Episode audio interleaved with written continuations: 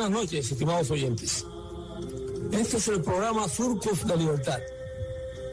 En el programa se divulgan los trabajos y compromisos de la organización Presidio Político Histórico Cubano, Casa del Preso, con la causa de la libertad de Cuba.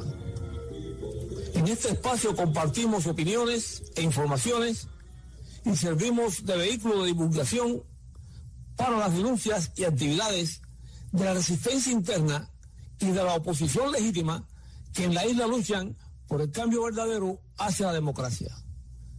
Produce y dirige quienes habla.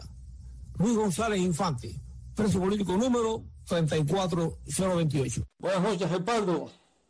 Buenas noches, Luis, y buenas noches a nuestros compatriotas de nuestra esclavizada pero valiente isla y también a nuestros compatriotas aquí del exilio. Médicos cubanos denuncian colapso sanitario y exigen recursos para salvar vidas y respeto a su labor. Ángel, el cinismo de las autoridades castristas alcanzó su máxima exponencia cuando el primer ministro del país, Manuel Marrero, declaró que cuando usted suma las críticas por carencia, son inferiores a la cantidad de quejas y denuncias por el maltrato, por la dejadez o porque no me visitan. Es increíble eso, dijo el primer ministro Marrero. Y Marrero hizo comentario en una reunión de prevención y control a la COVID-19. Esto provocó una fuerte reacción por parte de los médicos que ejercen su profesión en la provincia de Holguín, quienes fueron aludidos más directamente por ser la región de mayor incidencia del COVID-19, tal como relata Ana Arela Grimal en este despacho de prensa. Más de una veintena de médicos en Holguín denunciaron el colapso sanitario en la provincia a consecuencia del coronavirus y exigieron más recursos para atender pacientes y respeto al trabajo que realizan. Denuncio públicamente que el colapso sanitario de nuestra provincia no se debe al mal trabajo de los médicos y por esta vía exijo los medios de protección y recursos necesarios para que puedan salvar al pueblo cubano. Esto lo dijo la doctora Natalí Ramírez Ibarra. Bueno, todavía no es doctora, es estudiante de cuarto año de medicina en la Universidad de Ciencias Médicas Mariana Grajales en un video difundido en redes sociales, médicos, residentes y estudiantes de medicina y estomatología de la ciudad de los parques, vinculados a diferentes servicios de atención de salud, respondieron a las críticas del primer ministro Manuel Marrero Cruz a los ganeros, quien dijo que falta de medicina es inferior a la cantidad de quejas y denuncias por el maltrato, la dejadez del personal médico. El doctor Manuel Guerra, ex residente de ginecología y trabajador del hospital Nicodemus Regalado León, denunció su descontento con las declaraciones del primer ministro, que intentó, dice él, culparnos de la desastrosa situación higiénico-epidemiológica actual de nuestra provincia. La iniciativa, sin precedentes en la historia reciente de Cuba, surgió del gremio médico holguinero sin apoyo ni financiamiento extranjero, como lo aclara el doctor Héctor, Héctor Alejandro Santi Esteban Fuente, residente de segundo año de cirugía del Hospital Provincial Vladimir Ilich Lenin. El colapso sanitario de nuestra nación no es una mentira. No estamos pagados por nadie. Es una realidad que estamos viviendo hoy en día en nuestra institución y en muchas partes del país. Y continúa esta información. Los galenos ordineros pidieron igualmente todo el apoyo posible para resolver la crisis sanitaria. Necesitamos el apoyo de nuestra población, pero sobre todo de nuestros dirigentes, Necesitamos insumos y medios de protección, expresó Karina de la Caridad Arrobas Miranda, residente de segundo año de cirugía del Hospital Lenin. No es falta de humanidad, es falta de recursos. Basta ya, sentenció la cirujana del clínico quirúrgico Milagros Aguilera, mientras su colega y compañero de trabajo, Rafael Alejandro Fuentes Sánchez, admitió el temor que sienten a las represalias por parte de las autoridades cubanas. Y dice este médico, Alejandro Fuentes Sánchez, tenemos miedo, pero no le tenemos miedo a la pandemia, le tenemos miedo al gobierno, tenemos miedo a lo que pueda hacer y de la manera que se pueda interpretar el hecho de que nosotros salgamos a exigir nuestro pleno derecho y el derecho del pueblo a seguir recibiendo una atención médica de calidad. Fotos de galenos brindando asistencia médica en quirófanos y salas de hospital o vencidos por el cansancio comienzan a aparecer una tras otra. A continuación se ven los rostros de 23 sanitarios que dando sus señas de identificación personal y laboral declaran que el colapso sanitario en Holguín y en Cuba no es responsabilidad del personal de salud. Las imágenes de un logo con el grabado Comisión de Apoyo Médico en las calles y la insignia de salud pública de Cuba rotula el audiovisual en señal de autoría conjunta de médicos en general, quienes más allá de estar o no en zona roja, sufren del déficit de medicamentos e insumos médicos.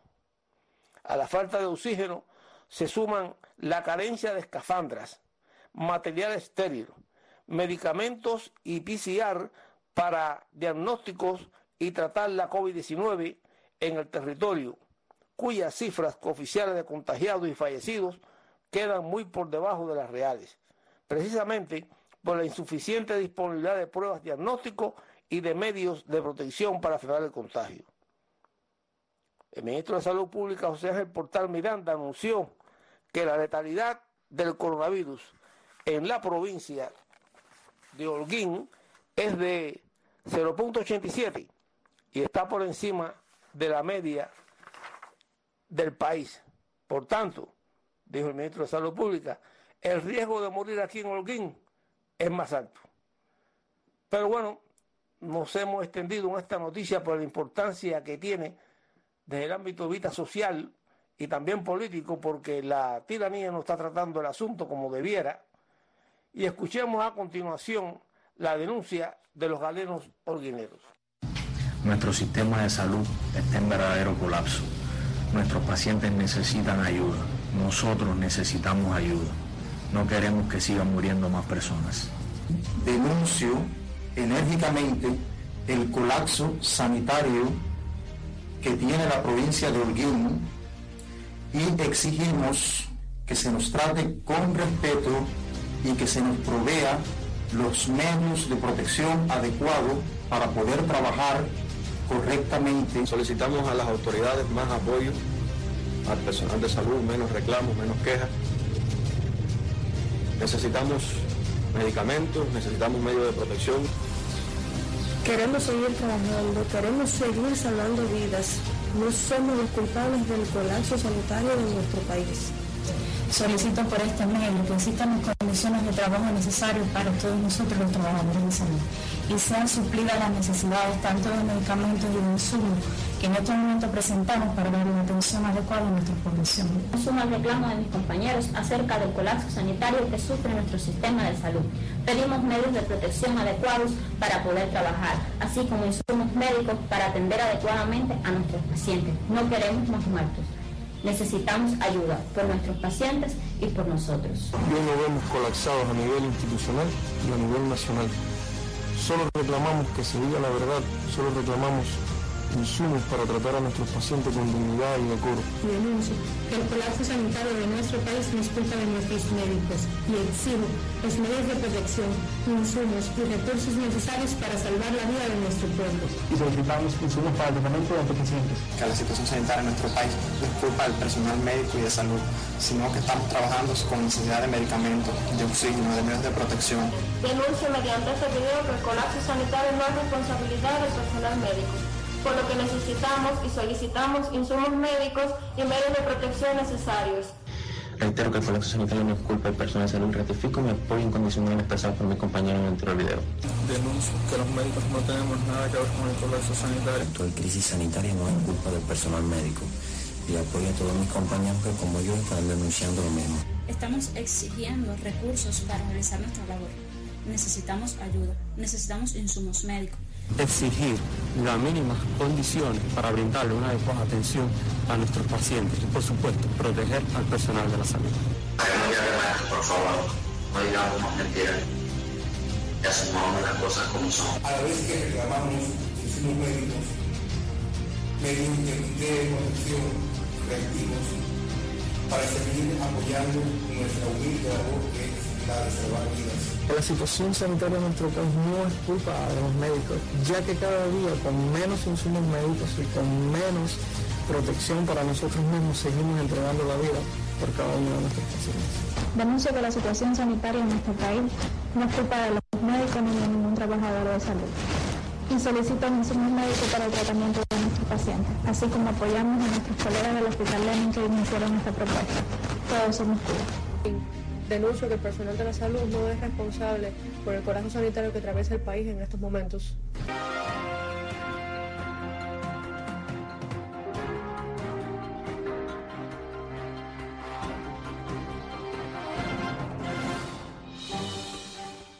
Ángel, pero la tiranía no se detiene.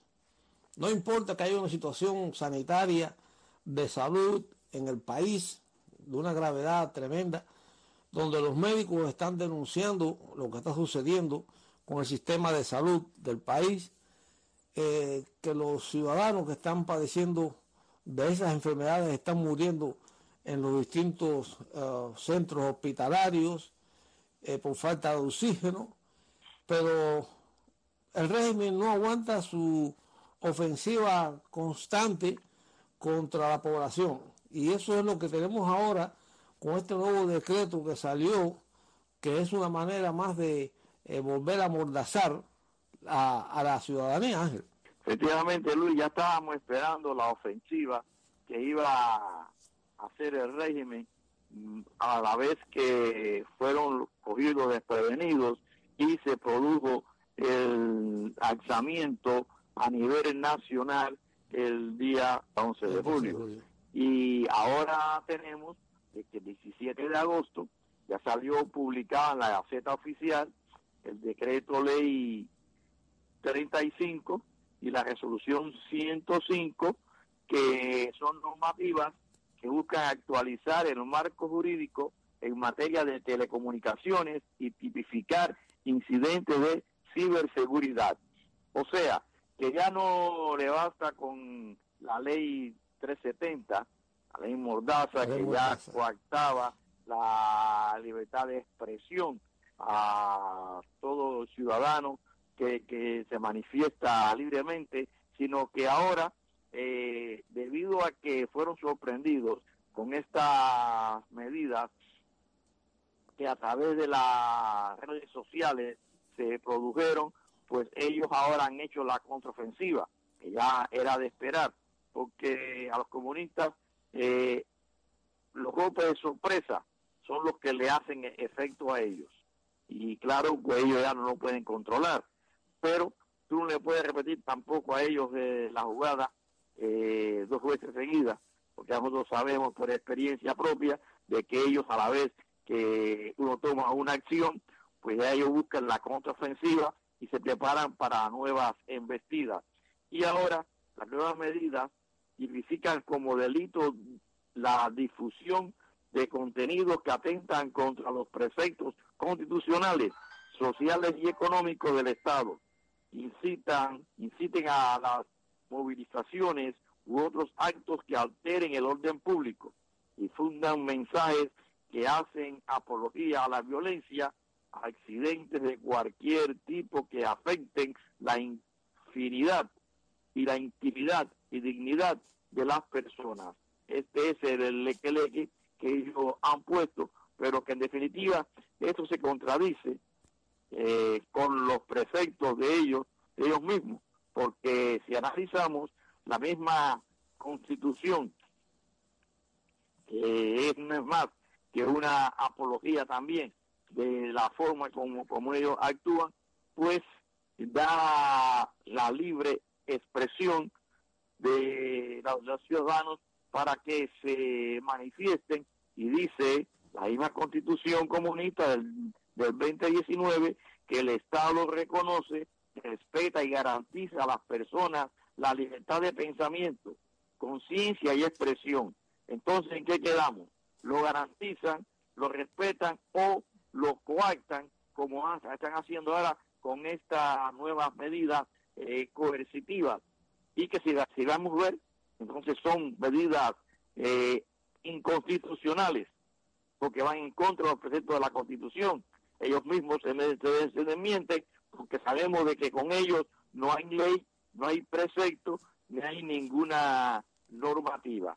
En el caso específico del decreto ley 35, considera ciberterrorismo acciones mediante el uso de las redes cuya finalidad es subvertir el orden constitucional o suprimir o desestabilizar gravemente el funcionamiento de las instituciones políticas y de masa, pretender alterar el orden público y promover la indisciplina social, o sea, que ya nadie se puede manifestar Mm, en contra de la revolución ni hacer ningún tipo de comentario porque ya es un delito grave eh, y, y mucho menos pues mandar a través de, la, de, las redes eh, una información o que hay algo que haya sucedido que vaya en contra de las medidas de la revolución que imagínense son medidas terroristas las que ellos mismos están planteando y que quieren ellos censurar.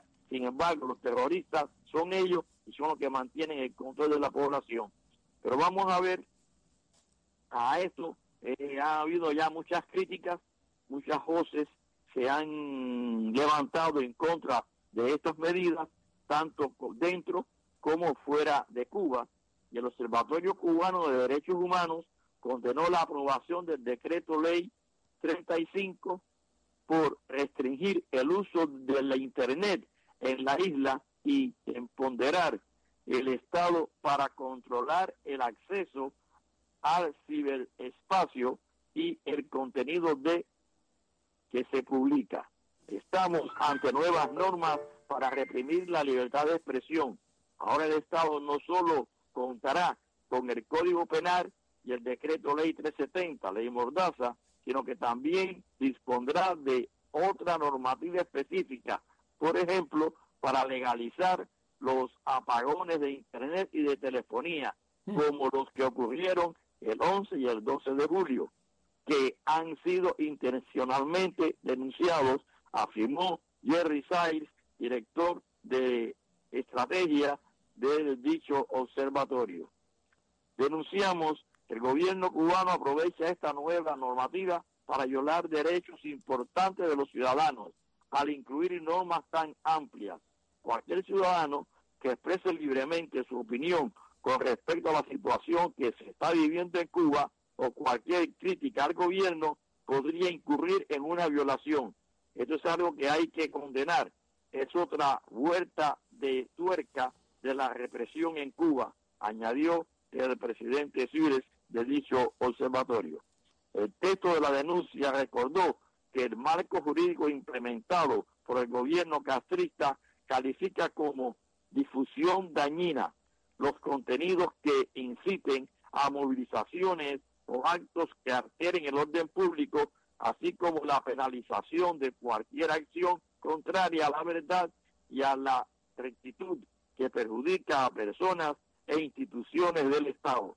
Como ves, Luis, esto va Es increíble. es directamente, increíble. directamente contra las personas que se han manifestado eh, pidiendo la libertad y pidiendo el cese de la represión y de la tiranía.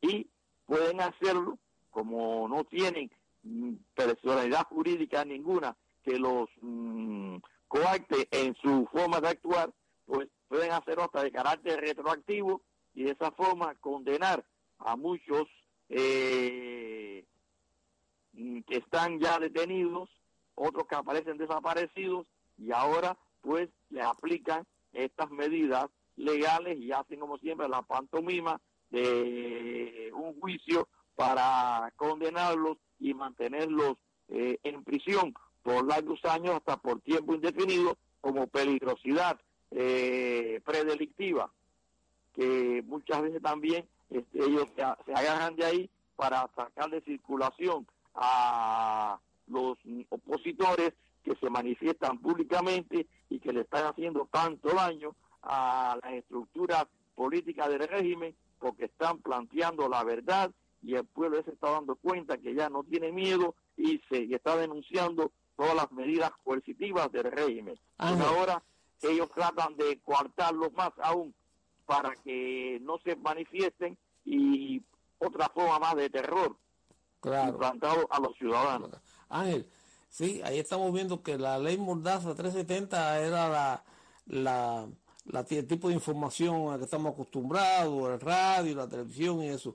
Esta, este decreto viene más eh, enfocado a lo que es la, la internet, eh, precisamente por lo que tú estabas explicando anteriormente, que a través de este eh, de la internet fue que se pudo esto, conocer en toda la isla las manifestaciones de rebeldía que tenía el pueblo y pudo realizarse al mismo tiempo en diferentes lugares.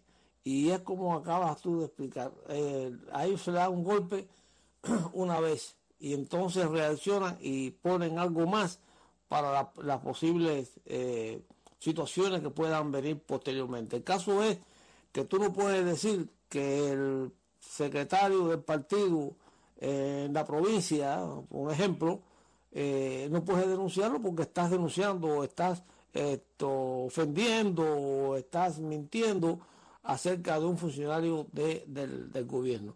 Y en una, una, cola no puedes denunciarla tampoco porque entonces, eh, no, eso no es verdad, que las colas son problemas sociales diarios que se encuentra el ciudadano en la calle. Eso ellos consideran, ellos consideran, como que dice también, se penaliza la divulgación de supuestas noticias falsas, claro. mensajes ofensivos y la difamación con impacto en el prestigio del país. o sea que tú no puedes condenar los actos eh, violatorios de los derechos humanos que hace la revolución porque ya va en contra del prestigio del país y por lo tanto pues te pueden condenar eh, lo mismo da que sea 5, 10, 20 años o, hasta condena indefinida hasta que, hasta que ellos que ellos quieran. O sea que es ya la, la, la tapa como ya de la represión. Bueno Ángel, lo que sí es cierto es que ya eh, hay una hay una semilla sembrada ahí, ya se han hecho varias manifestaciones del pueblo contra la tiranía y esta última del 11 de julio no se va a olvidar esa queda en el inconsciente colectivo del ciudadano y en cualquier momento tenemos que estar esperando otra nueva rebelión y otra nueva disposición del pueblo a pedir y luchar por sus derechos. Por supuesto. Y así, estimados oyentes, hemos llegado al final del programa de esta noche. Les enviamos un fraternal saludo a nuestros compatriotas identificados con la libertad de Cuba, a los prisioneros políticos actuales y en particular a nuestros hermanos del presidio histórico en la isla. Los invitamos a que nos reencontremos la próxima semana por estas ondas radiales. Pueden comunicarse con nosotros por nuestro teléfono 305-858-3789 o por nuestro correo electrónico ppchistórico.com. También pueden visitar nuestra página en Facebook, Presidio Político Histórico Cubano, Casa del Preso. Gracias por la sintonía y hasta entonces.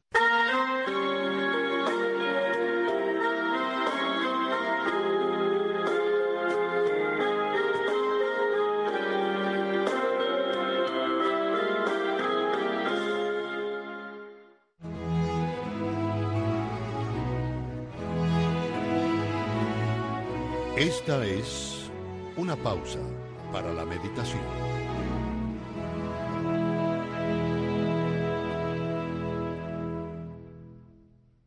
No tenemos que buscar mucho para ver sufrimiento.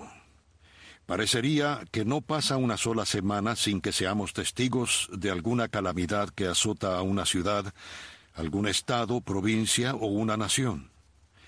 Ya sea que se trate de inundaciones, terremotos, huracanes, incendios, tornados, epidemias o catástrofes de índole mayor y que podrían ser evitadas tales como las guerras. Todos de una forma u otra comprendemos los sufrimientos ajenos y muchos nos angustiamos por quienes sufren sin que podamos hacer mucho para ayudarles. A menudo somos testigos involuntarios del sufrimiento familiar y de nuestros amigos. Una familia que perdió un hijo, un vecino que no tiene trabajo o un padre que sufre de una enfermedad crónica. Las necesidades, el dolor y el sufrimiento nos rodean.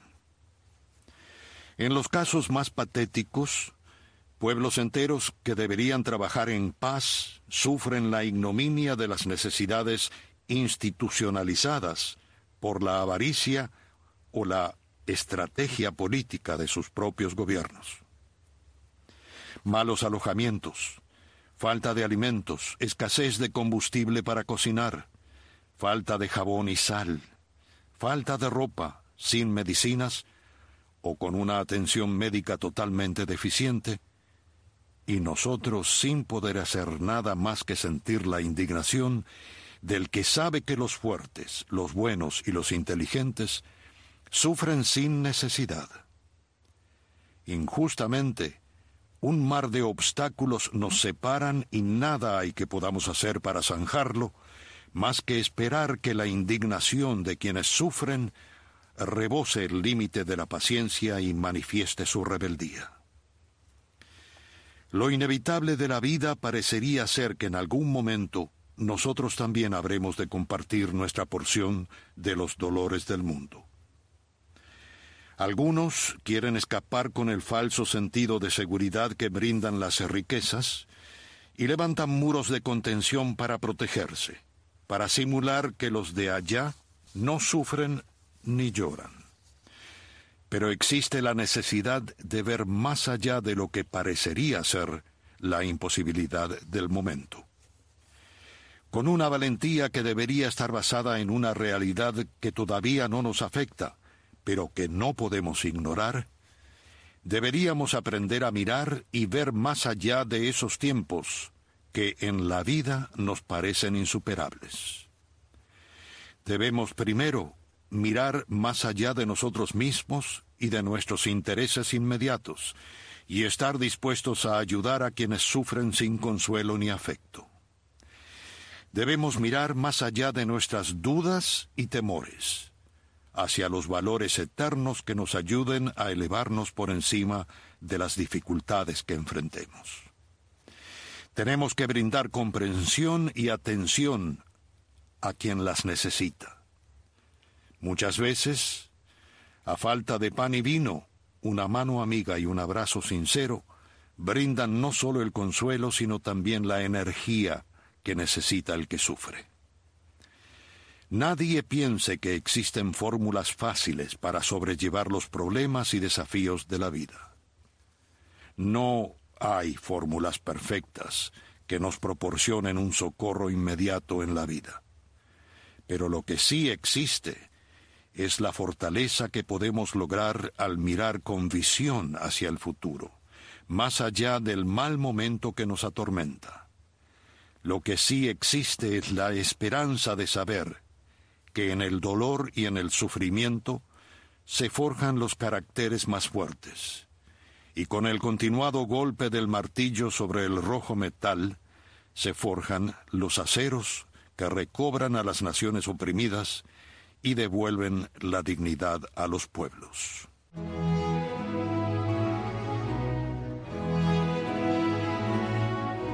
Esta fue una pausa para la meditación.